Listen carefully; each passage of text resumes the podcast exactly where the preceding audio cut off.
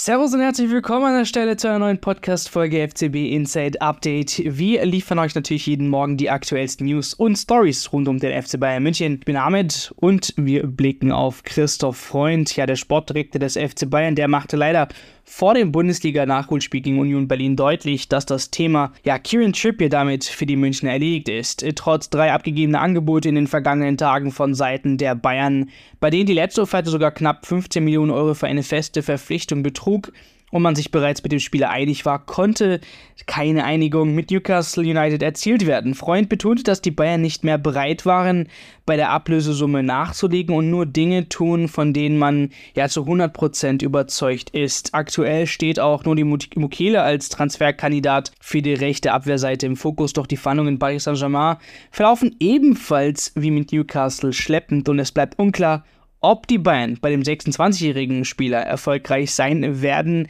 Heute an meiner äh, Seite dabei Ivan. Ich denke, logische Frage hier, die sich wahrscheinlich viele stellen, kommt vielleicht sogar gar kein Neuzugang mehr im Winter. Ja, interessanterweise ist es tatsächlich möglich, dass der FC Bayern München keinen Neuzugang mehr im Winter bekommt. Das klingt zwar schon äh, etwas absurd, weil wir in den letzten Wochen wirklich ausführlich zahlreiche Namen diskutiert haben, eben vor allem auf der Verteidigerposition. Gut, jetzt ist eben mit Erik Dyer zumindest mal ein Innenverteidiger-Backup ge äh, gekommen, aber auf der Rechtsverteidigerposition wollte man ja eigentlich lange Zeit nachlegen und die Namen, die wir ja jetzt schon in einigen Folgen thematisiert haben, waren ja eben Mukiele und Dyer, wie du ja bereits erwähnt hast. Und äh, Fakt ist auf jeden Fall, dass es äh, ja, am gestrigen Mittwoch zu der Entscheidung kam, dass der Deal mit Trippier definitiv nicht zustande kommt. Das wurde tatsächlich auch ähm, bei Sky nochmal bestätigt.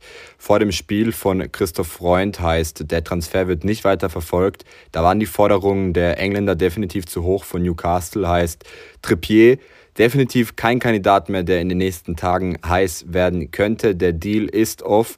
Da waren die 15 Millionen Euro Ablöse einfach zu viel plus noch die Gehaltsvorstellungen, die ja wohl bei zwischen 8 bis 10 Millionen Euro lagen, heißt äh, definitiv keine Option mehr. Auf der anderen Seite ist jetzt fraglich, inwiefern es noch mit Mukiele weitergeht. Auch da gab es ja jetzt sehr konträre Berichte. Einerseits der Bericht vom Kicker zum Fitnesszustand, andererseits gibt es eben nach wie vor die Fragezeichen äh, rund um die Modalitäten mit PSG und äh, ja, da ist nach wie vor nicht bekannt, ob sich PSG jetzt darauf einigen wird mit den Bayern, dass es eine Kaufoption gibt. Äh, PSG will wohl nach wie vor die Verpflichtung, die Bayern nur eine Option mit Laie.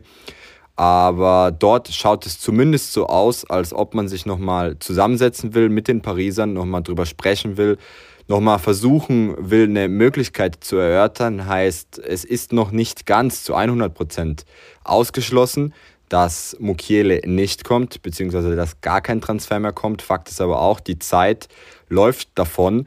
Der FC Bayern München hat nicht mehr allzu viel Zeit. Wenn wir auf den Kalender blicken, dann sind es äh, gerade mal noch sechs Tage, die übrig bleiben.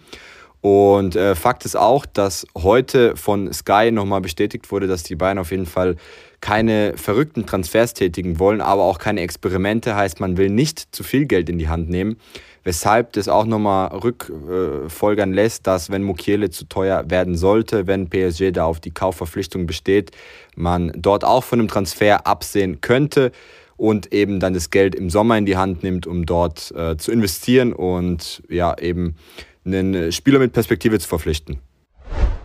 Im Nachholspiel des 13. Spieltags hat der FC Bayern München ein 1 zu 0 ja, Sieg gegen Union Berlin errungen. Der entscheidende Treffer erzielte Rafael Guerrero in der 46. Minute. Thomas Tuchel, der setzte Guerrero oft als Linksverteidiger anstelle von Alfonso Davis ein, was sich eben später als belohnt erwies. Mit dem Sieg rückten dann auch die Bayern ja in der Tabelle wieder auf vier Punkte an Spitzenreiter bei Leverkusen heran. In der ersten Halbzeit bis hin zum Spiel dominierten ja die Münchner das Spiel, konnten jedoch keine oder nicht viele klare Chancen herausspielen. Neuzugang Erik Dyer gab auch sein Debüt für den deutschen Rekordmeister, als er in der ersten Halbzeit eingewechselt wurde. Der, das, entscheidende, das entscheidende Moment des Spiels eignet sich aber nach der Halbzeitpause. Zunächst traf Harry Kane den Pfosten, aber Guerrero versenkte nach dem Nachschuss aus etwa elf Metern mit dem linken Außenriss. Der Jubel vor der Südkurve war dementsprechend natürlich auch gelassen. Ein weiteres Tor von Kane leider wurde in der 55. Minute vom Videoassistenten aufgrund von Abseits zurückgenommen. Damit verpasste Kane die Chance seinen Bundesliga-Rekord von 23 Toren in einer Hinrunde aufzustellen und teilt nun den Rekord von 22 Toren mit. Ihr wisst schon wer, Robert Lewandowski. In der 74. Minute sorgte dann ein, leider eine Auseinandersetzung zwischen Union-Trainer Nenad äh, Bielica und äh, Leroy Sané für Aufsehen. Der Trainer erhielt dabei die rote Karte und musste den Rest des Spiels von der Pressetribüne aus verfolgen. Shoutout an Sebastian. Der Trainer saß dann tatsächlich ganz nah bei unserem lieben Sebastian. Ja, trotzdem gelang es dann den Bayern den Sieg einzufahren, glücklicherweise, und sich für die 1 oder 0 zu 1 Heimniederlage am feurigen Sonntag zu revanchieren. Ja, Ivan, meine Frage an dich. Sind die Bayern damit jetzt wieder in der Spur nach der Kritik, die man ja zuletzt bekommen hat? Ja, ich glaube, wir sind uns alle einig, dass es heute definitiv kein Statement-Sieg war. Es war eine souveräne Vorstellung, es war ein souveräner 1 zu 0 Sieg. Es gab jetzt nicht wirklich Momente im Spiel, wo man sagen kann, dass Union den äh, Bayern die Spielkontrolle entrissen hat, dass die Bayern ähnlich wie gegen Werder Bremen Phasen hatten, ähm, wo man ja wirklich gefährdet war, in Rückstand zu geraten, den Ausgleich zu kassieren oder eben das Spiel aus der Hand zu geben. Das hat man heute definitiv viel, viel besser gemacht. Als ersten Punkt kann man da, ähm, glaube zuallererst äh, ansprechen, dass die Bewegung nach hinten äh, viel, viel besser war. Heißt, man war nicht mehr so anfällig auf Konter. Das sah zuletzt gegen Hoffenheim und eben gegen Werder Bremen sehr, sehr schlecht aus. Heißt, da war man sehr konteranfällig, vor allem gegen tiefstehende Mannschaften, äh, die eben immer wieder die Möglichkeit gesucht haben, mit einem schnellen Konter die äh, Innenverteidigung der Bayern ähm, hochzunehmen, zu überspielen und dort eben dann zu Torschancen äh, zu gelangen. Das hat man heute sehr, sehr gut gemacht. Das haben Delicht und Upamecano über lange Zeit gut gemacht. Upamecano dann ja leider verletzt vom Platz. Äh, Dyer hat es später aber auch souverän gemacht. Das Bayern-Mittelfeld war auch viel, viel aufmerksamer. Ich hatte allgemein das Gefühl, als ob auch die Offensive ähm, eben viel weniger Ballverluste hatte. Es gab hier und da immer noch einige Ungenauigkeiten, vor allem im Aufbauspiel, aber man war auf jeden Fall wachsamer als noch im Spiel gegen Werder Bremen. Und ja, ansonsten, was kann man noch ansprechen? Die erste Hälfte war nicht ganz so souverän, wie, man, es erwartet hat. Thomas Tuchel wollte ja eigentlich einen guten Start ins Spiel ähm, haben. Es sah über lange Strecken nicht schlecht aus. Man muss aber sagen, äh, Flanken kamen unpräzise.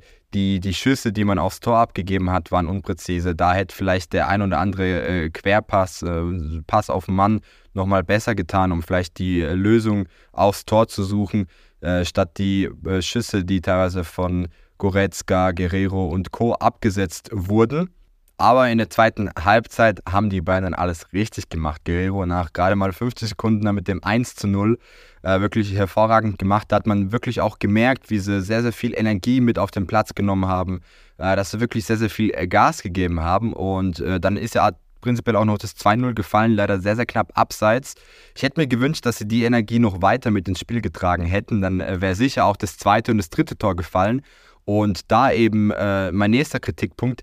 Leider hat man es dann nach, der, nach dem Start in die zweite Halbzeit rund zehn Minuten gut gemacht und dann ist man wieder in so ein Tief gerauscht, wo er dann auch Union wieder zurückgekommen ist, äh, wo er dann noch die strittige Szene im 16-Meter-Raum äh, der Bayern war, wo er dann auch nochmal die Auseinandersetzung mit Bielica und äh, Sané stattgefunden hat. Also das war wieder eine sehr, sehr unruhige Phase auf Seiten der Bayern, wo man wenig Zugriff aufs Spiel hatte. Man hatte das Gefühl, als ob die äh, Spieler wieder nachlassen, man war unkonzentrierter, man hat den Willen nicht richtig auf dem Platz erkannt.